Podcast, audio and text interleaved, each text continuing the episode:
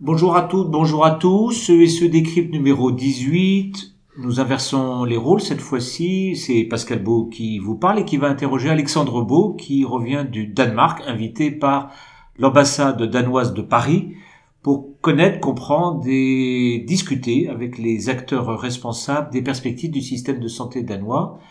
Alexandre, euh, à grands traits, que peut-on dire euh, des perspectives et la nouvelle dynamique du système de santé danois? Bah Pascal, je vais commencer par une devinette. Quel est Ah. le pays européen qui a supprimé plus de la moitié de son parc hospitalier, qui a fermé près de 33% de lits hospitaliers également, qui a une médecine euh, de ville libérale, un peu sur l'instar du modèle français, et qui a un ondam budgété programmé d'à peu près un peu moins d'un pour cent depuis 10 ans. Attendez, je réfléchis Alexandre, c'est le, le, le Danemark.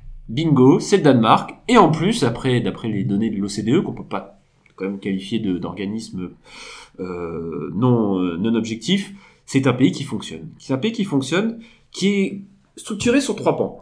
Le patient, responsabilisé, déjà par le fait qu'il est associé au financement et qu'il y a une lisibilité sur le financement euh, du système de soins. Comment? Le financement se passe par deux biais. Le- L'impôt sur le revenu et les taxes d'habitation. Donc l'impôt sur le revenu paye les dépenses de santé. En grande partie, en grande partie. On est à peu près du 80-20. Voilà, 80 sur l'impôt sur revenu, 20% sur les taxes d'habitation. Avec une vraie transparence. C'est-à-dire que par exemple, les programmes politiques des élus locaux et nationaux font des références à l'aiguillonnage financier, qu'est-ce qui paye quoi avec les impôts? Donc c'est très très transparent là-dessus. Le deuxième sphère, je dirais, c'est tout simplement euh, le décisionnaire, donc les politiques. Là-bas, la région pilote la, la stratégie de santé au à son niveau, au niveau régional. Il y a combien de régions au Danemark? 5. Ils sont passés de 13 à 5 en 13 un à an. 5 régions, d'accord. Voilà. L'idée, c'est d'avoir une masse critique suffisante pour pouvoir peser et avoir une vraie dynamique sur l'organisation des soins à l'échelon local. Il y a aussi, je dirais, on parle de l'échelon local, les municipalités qui sont en charge et qui sont proactives sur tout ce qui est politique de prévention, lié notamment aux risques, aux facteurs risques, euh, tabac, obésité et évidemment prévention des risques euh, des maladies chroniques. Donc l'élu régional a une responsabilité globale global. sur la santé, prévention, soins. Il a une double casquette. Il est à la fois ARS et à la fois assurance maladie. D'accord. Et il est élu pour ça. Donc euh, c'est clair. Et Donc il rencontre aux électeurs. il rencontre de ce qu'il fait. é- élection. D'accord. Et c'est très strict. Là-dessus, ils sont très stricts. C'est pour ça que les électeurs. J'ai vu un reportage récemment et j'en avais discuté avec les gens sur place. Les Danois disent on est content de payer des, beaucoup d'impôts, ce qui est para- paradoxal. Besoin de la chance. Ils ont la chance, mais ils disent parce qu'on sait que derrière il y a un système, il a un coût, il est performant, il a un coût. Mais nous, on est responsabilisés et les acteurs derrière sont responsabilisés. On parlait de financement du système, on parle aussi de l'aiguillonnage des dépenses. Il y a une enveloppe pour l'hôpital, une enveloppe pour la médecine de ville, Comme nous. arbitré, voilà, arbitré au niveau régional avec des objectifs pour chacun des deux euh, secteurs. C'est la région qui arbitre euh, l'enveloppe hôpital et l'enveloppe ville. C'est pas le, le ministère central? Il y a un budget national et qui ensuite dispatche un budget pour chacune des régions. Alors un budget Donc qui- un ondam régional. ah oui, dire un ondam sous-ondam régional, mais qui a la spécifi- spécificité de prendre en compte évidemment la population, combien il y a d'habitants, le le taux de personnes âgées, de maladies chroniques, mais aussi le côté vertueux de la gestion de chacune des régions. Plus une gestion, la gestion est vertueuse dans une région, plus l'année suivante, il y a une probabilité qu'ils aient un budget un peu plus favorable que ceux qui ne le sont pas. Donc ça, c'est l'élu régional. Et le troisième pilier, du côté médical. À côté médical, bah, les acteurs. Les acteurs de terrain sont responsabilisés. Euh, au niveau de la médecine de ville, donc euh, les médecins sont libéraux.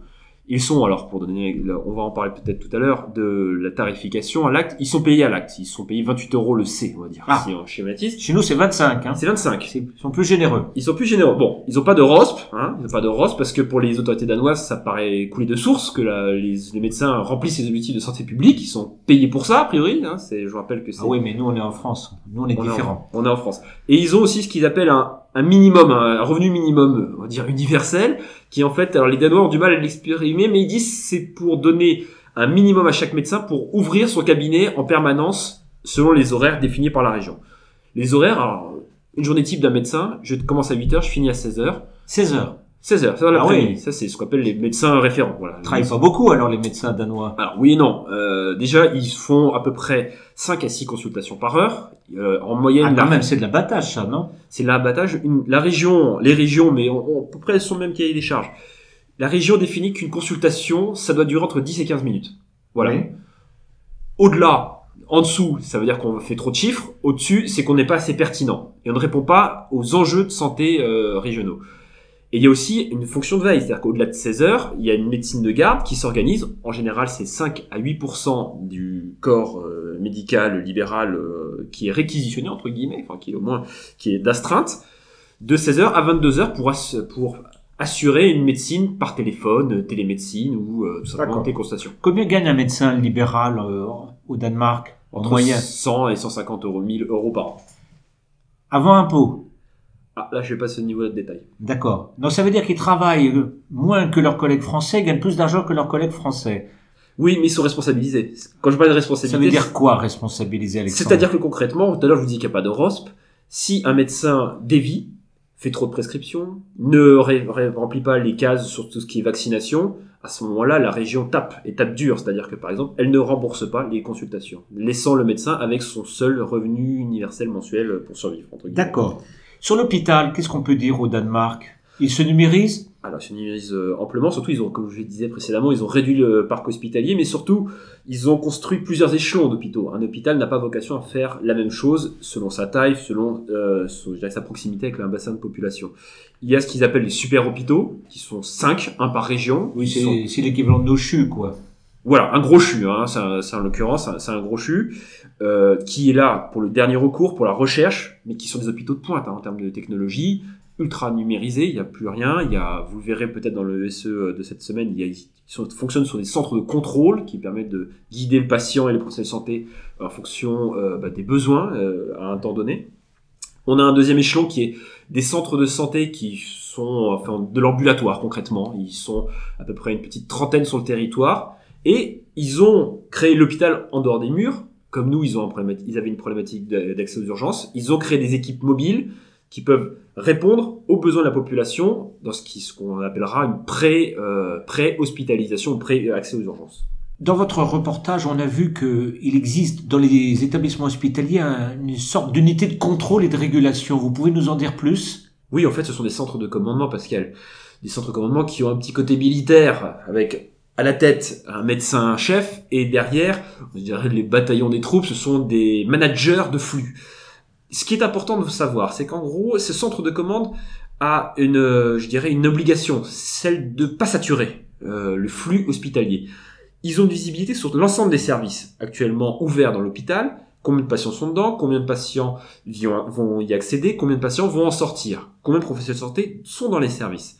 L'idée derrière, c'est de réorienter le patient vers le bon service, celui qui est entre guillemets le plus euh, disponible, mais également, et je dirais même, c'est là où c'est intéressant, arbitrairement, le médecin-chef, les opérateurs peuvent faire bouger un médecin X vers le service Y sans que ce dernier ait un mot à dire parce que derrière, il y a un objectif de productivité euh, nationale et même quand on regarde les super hôpitaux, ils leur demandent de dégager 8% de gains de productivité chaque année, ce qui est quand même 8% de gain de productivité par an, c'est considérable. c'est considérable.